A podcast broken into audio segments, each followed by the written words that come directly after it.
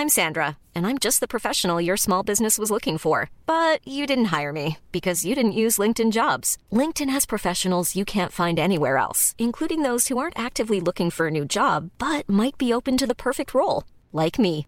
In a given month, over 70% of LinkedIn users don't visit other leading job sites. So if you're not looking on LinkedIn, you'll miss out on great candidates like Sandra. Start hiring professionals like a professional. Post your free job on linkedin.com/people today. Ryan Reynolds here from Mint Mobile. With the price of just about everything going up during inflation, we thought we'd bring our prices down. So to help us, we brought in a reverse auctioneer, which is apparently a thing. Mint Mobile unlimited premium wireless. Ready to get 30, 30, bit to get 30, bit to get 20, 20, 20, bit to get 20, 20, bit to get 15, 15, 15, 15 just 15 bucks a month. So, Give it a try at mintmobile.com slash switch. $45 upfront for three months plus taxes and fees. Promo rate for new customers for limited time. Unlimited more than 40 gigabytes per month. Slows. Full terms at mintmobile.com. There's never been a faster or easier way to start your weight loss journey than with PlushCare. PlushCare accepts most insurance plans and gives you online access to board-certified physicians who can prescribe FDA-approved weight loss medications like Wigovi and Zepbound for those who qualify. Take charge of your health and speak with a board-certified physician about a weight loss plan that's right for you. Get started today at plushcare.com slash weight loss. That's plushcare.com slash weight loss. Lorsque l'on parle des chats et des croyances qui leur sont associées, certaines personnes vous citeront leur neuf vies, d'autres vous diront qu'ils retombent toujours sur leurs pattes, et quelques trolls vous diront que si l'on attache une tartine de confiture sur le dos d'un chat, il y a moyen de créer un mouvement perpétuel infini. Dans les faits, la majorité des gens vous parlera surtout du chat noir qui porterait malheur. Alors, pour clarifier les choses tout de suite, Allez, cette intro a déjà trop duré. Pour connaître les croyances et les légendes autour des chats, c'est parti pour un nouveau moment de culture. Pour parler des chats, commençons par remonter le temps.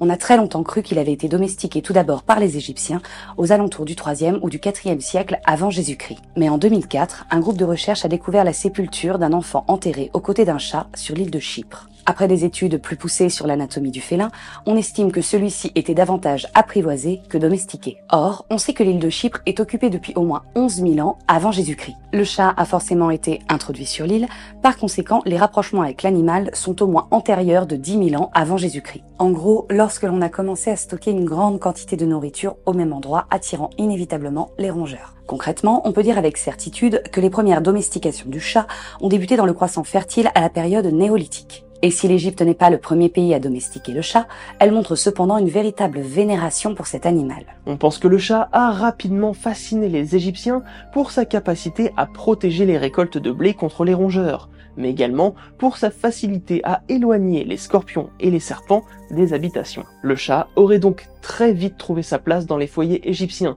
jusqu'à se rendre indispensable. Une des conséquences de cette proximité avec le chat serait l'arrivée dans le panthéon égyptien de la déesse Bastet.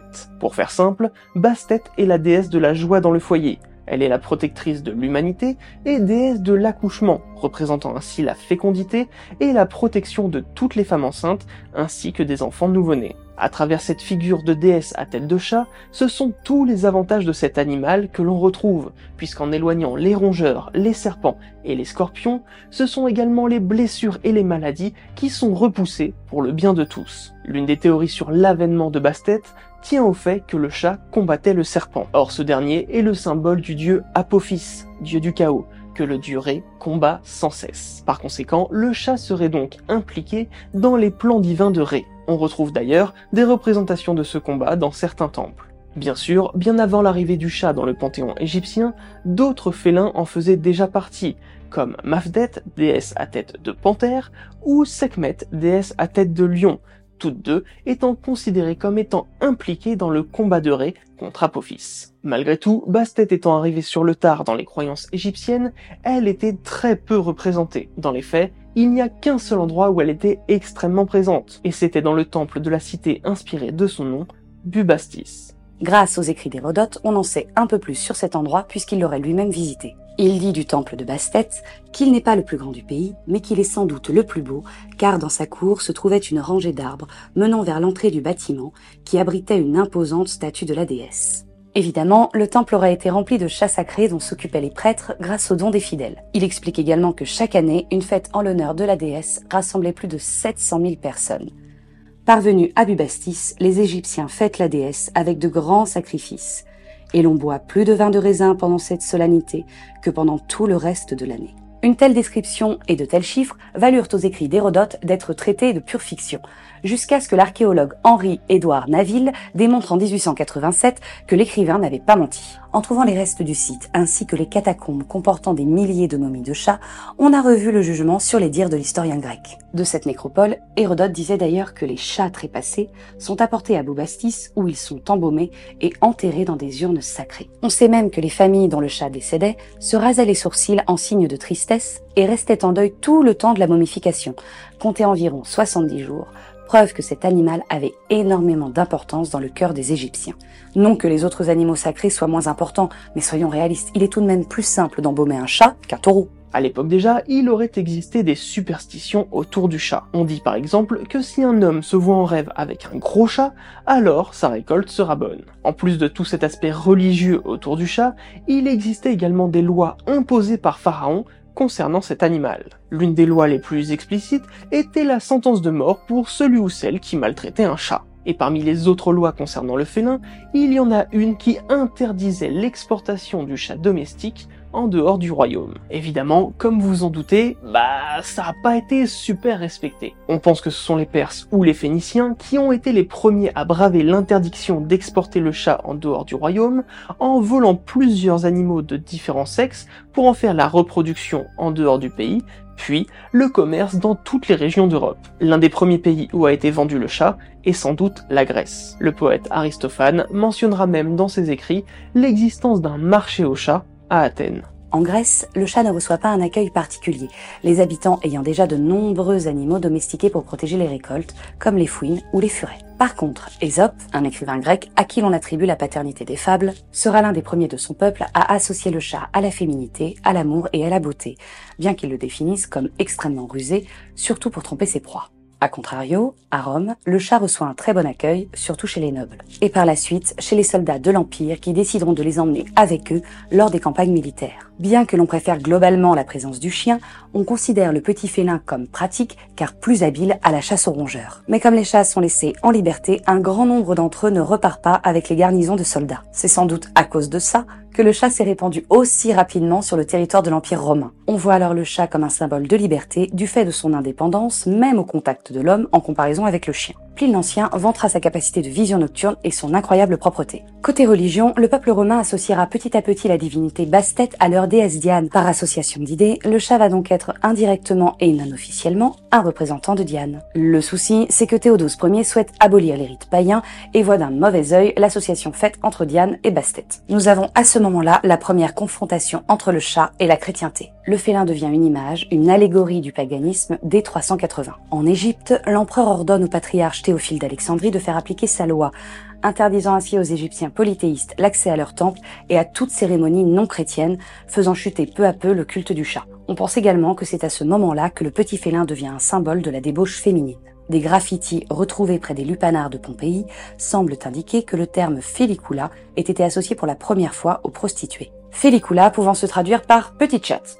Oui, c'est encore aujourd'hui un surnom donné à l'appareil génital féminin. En Asie, les chats domestiques semblent être arrivés également avec les échanges commerciaux. La soie aurait été un très bon moyen de paiement contre quelques spécimens de chats grecs. Les premières traces du félin semblent se retrouver en Chine sous la dynastie des Han, donc vers 210 avant Jésus-Christ. Il devient tout d'abord un symbole de la féminité et n'est d'ailleurs offert qu'aux femmes de haut rang. Très vite, il se répand à toutes les classes sociales et prend une nouvelle fois sa place en tant que protecteur des cultures. Il devient aussi un symbole de fortune et de sérénité familiale. Logique, puisque plus il y a de récoltes, plus il y a de choses à vendre, plus il y a de choses à vendre, plus il y a d'argent qui rentre, et donc la famille de l'agriculteur vit bien. De plus, on lui attribue le pouvoir d'éloigner les mauvais sorts, voire même les démons, grâce à la lumière de ses yeux brillant dans la nuit. En parallèle, alors que l'on entre dans la première partie du Moyen Âge et que le chat est déjà considéré comme mauvais car associé aux païens, une nouvelle religion monothéiste commence à émerger au début du 7e siècle,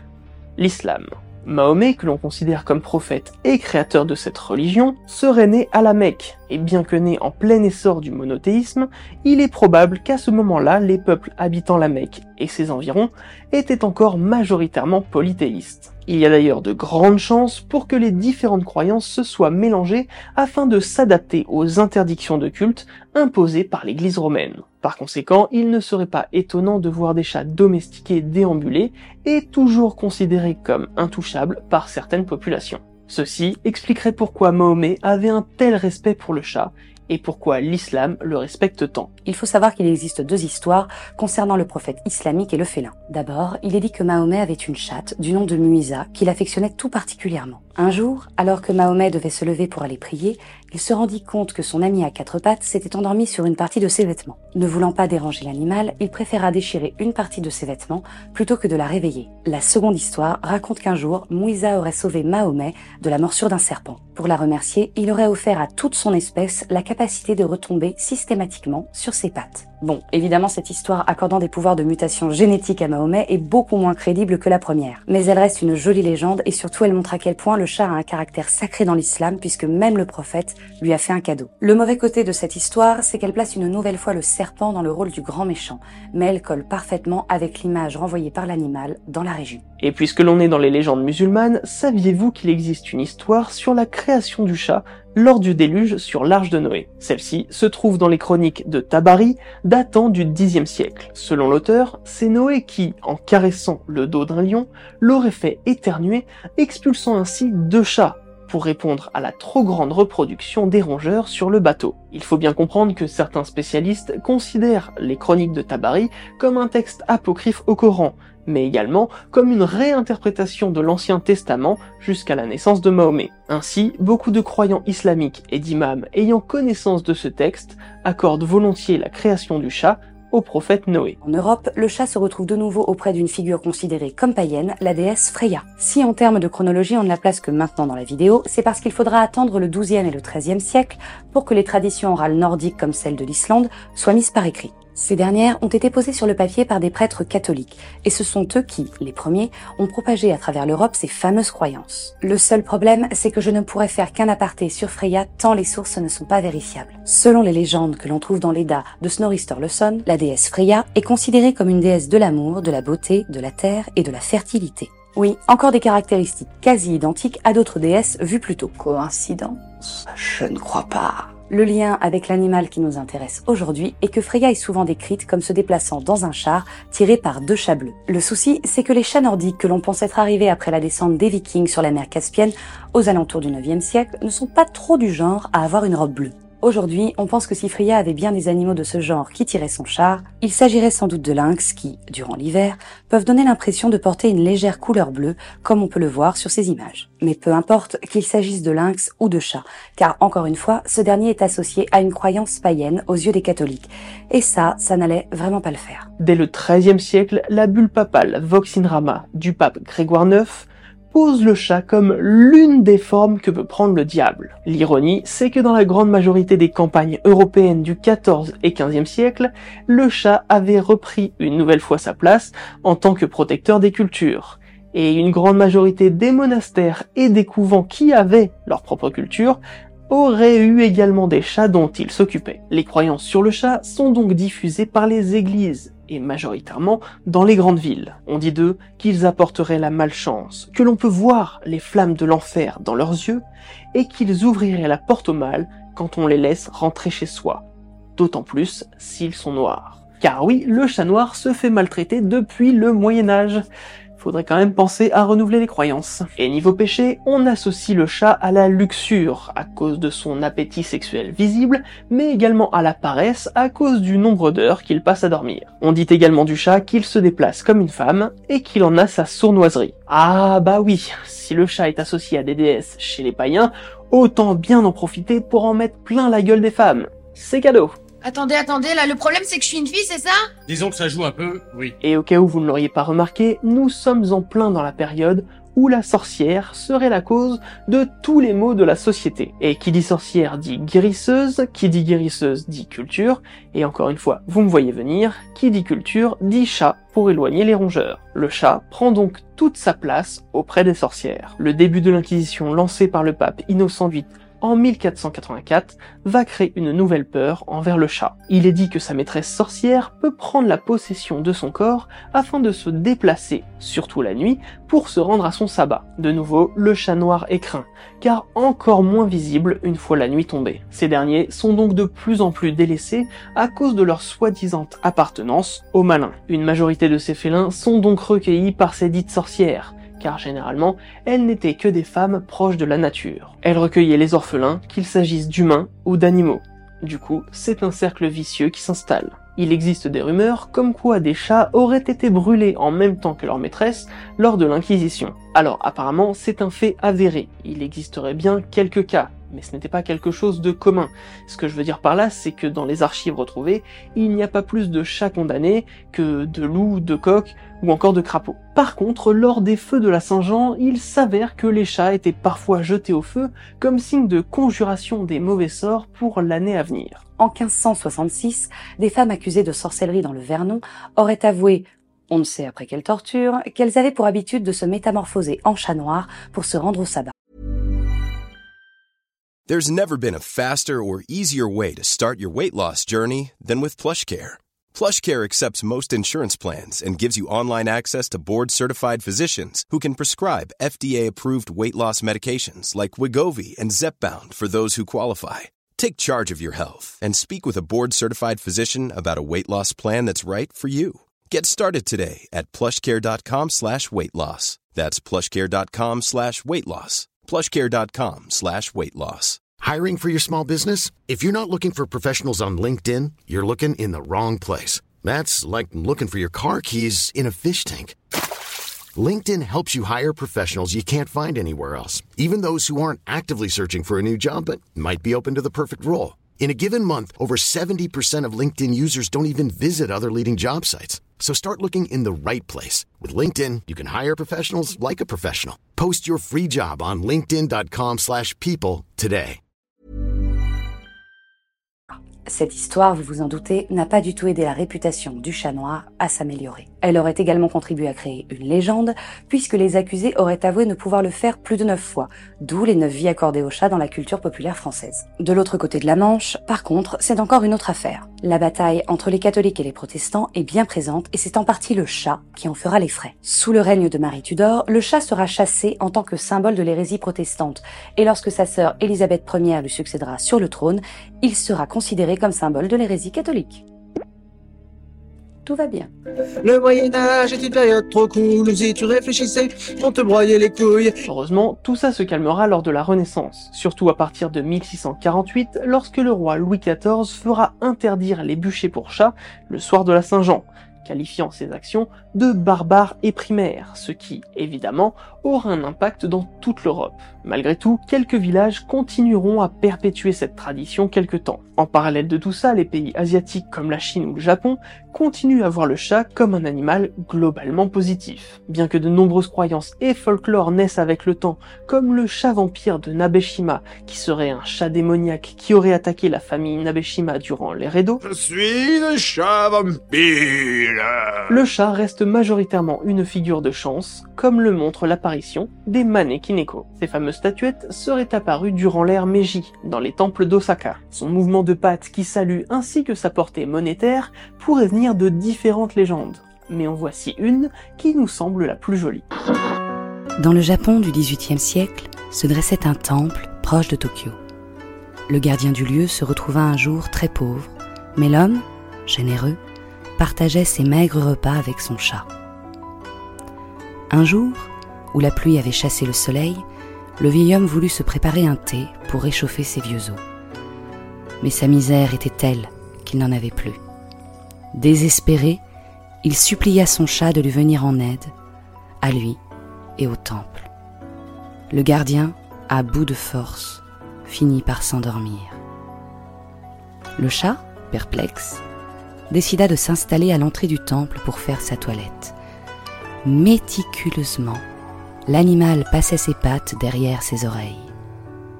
Un noble, surpris par la tempête, passait par là. Il aperçut le félin et eut l'impression que l'animal lui faisait des signes de pattes. Intrigué, l'homme s'approcha et entra dans le temple. C'est cet instant que choisit la foudre pour s'abattre sur l'arbre qui abritait le noble quelques instants plus tôt. L'homme, qui devait sa vie au chat, décida donc d'aller prier dans le temple. Il ne put alors que contempler l'état de délabrement du lieu et la misère du gardien. Le noble, reconnaissant, donna une partie de ses richesses au temple et à son protecteur. L'homme et le chat ne manquèrent plus jamais de rien.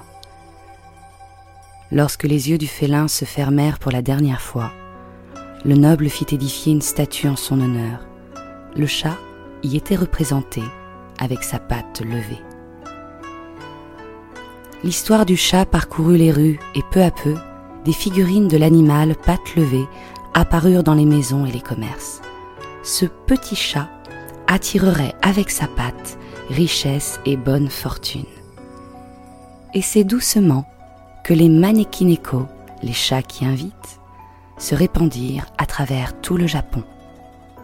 Comme quoi, en fonction des régions et surtout des pays, les croyances changent du tout au tout. D'ailleurs, un proverbe chinois montre bien cette différence culturelle. Peu importe que le chat soit gris ou noir, pourvu qu'il attrape les souris. En Europe, le chat retrouve progressivement ses lettres de noblesse à partir du XVIIIe siècle. Même si on ne l'associe pas autant à la chance que sur le continent asiatique, la malice et l'intelligence font maintenant partie de ses attributs, même s'il reste très lié au mystique. L'une des tentatives de réhabilitation les plus notables de cet animal est le texte Histoire des chats, dissertation sur la prééminence des chats dans la société, sur les autres animaux d'Égypte, sur les distinctions et privilèges dont ils ont joui personnellement, par François Augustin de Paradis de Moncrief en 1727. Cette dissertation, au nom beaucoup trop long, tentera de présenter le chat et son évolution sous un aspect historique et géographique plutôt que mystique. Le mouvement romantique s'empare des chats durant le 19e siècle et l'on peut citer parmi les plus connus le chat Pluton du roman Le chat noir d'Edgar Allan Poe ou encore Le chat du Cheshire d'Alice au pays des merveilles par Lewis Carroll. Avec le temps, le chat devient omniprésent dans les foyers. En 2017, on estimait que 13 millions de Français avaient un chat comme animal de compagnie, ce qui n'empêche en rien une petite poignée de gens de continuer à croire en certains pouvoirs que le félin détiendrait voire même de continuer à penser qu'il est lié au diable. Parmi les nouvelles croyances associées au chat, je ne peux passer à côté de l'histoire d'Oscar de Rhode Island qui aurait la capacité de prédire la mort. Il faut dire qu'il s'est blotti auprès de 25 patients sur le point de mourir, avant qu'un protocole médical ne soit mis en place grâce à ses prédictions au House Nursing and Rehabilitation Center. Le personnel médical ayant petit à petit compris que le chat venait auprès des patients proches de la fin, ils ont décidé que lorsqu'Oscar restait particulièrement longtemps avec un malade, il était temps d'appeler sa famille et de préparer son décès. Les plus superstitieux pensent que ce chat est une sorte de psychopompe et que potentiellement tous les chats ont une connexion spéciale avec la mort. Mais la théorie la plus vraisemblable est que ce chat ait appris à reconnaître les patients sur le point de mourir grâce à l'odeur qu'il dégage. Oscar ayant été adopté par le centre médical, il aurait assimilé une odeur spécifique à ceux qui ont le plus besoin d'attention. Cette faculté n'a pas échappé aux auteurs comme Stephen King qui attribuent cette capacité au chat Azrael dans la suite de Shining, Doctor Sleep. Et il y a même un épisode de Doctor House qui s'inspire de l'histoire d'Oscar. Bien qu'en théorie nous ne soyons plus au Moyen Âge, les chats sont encore étroitement associés aux sorcières, particulièrement dans les œuvres de fiction. On peut citer la série Charmed, également Sabrina l'apprentie sorcière avec le chat Salem, mais le top des clichés est détenu par le professeur McGonagall capable de métamorphose en chat. Personnellement, on vous conseille de découvrir le chat du rabbin si vous ne connaissez pas. Alors, pas grand chose de mystique dans cette œuvre, mais grâce à ce chat qui veut faire sa bar mitzvah, il y a tout un pan de la religion qui est remis en question avec beaucoup de finesse et d'humour. Dieu, c'est qu'une invention qui vous rassure. Il y a personne pour s'occuper de vous parce que vous êtes vieux et que vos parents sont morts. Par contre, si vous voulez du polar, du chat et du mystique, vous devez absolument absolument voir Felidae, un film d'animation allemand sorti en 1995 et qui est bien loin des classiques Disney que votre maman vous montrait quand vous étiez petit. Et comme le Japon n'est jamais en reste, si vous avez besoin de vous plonger dans un monde rempli de chats, il faut absolument voir Le Royaume des chats des studios Ghibli, une magnifique aventure pleine de poésie. Enfin, si vous voulez en savoir un peu plus sur le chat, son histoire et ses représentations, je ne peux que vous encourager à aller au musée du chat à Amsterdam. Avec Internet, le chat est devenu l'image de la domination féline sur l'humain. Son omniprésence dans les vidéos de LOLCAT, les mêmes en tout genre ou encore sur la superbe chaîne de Paroles de chat montrerait presque à quel point le petit félin a regagné sa place de divinité pour nous pauvres humains. Humain Ouvre-moi la porte toi qui as la clé. Malgré tout, le chat noir subit encore des discriminations.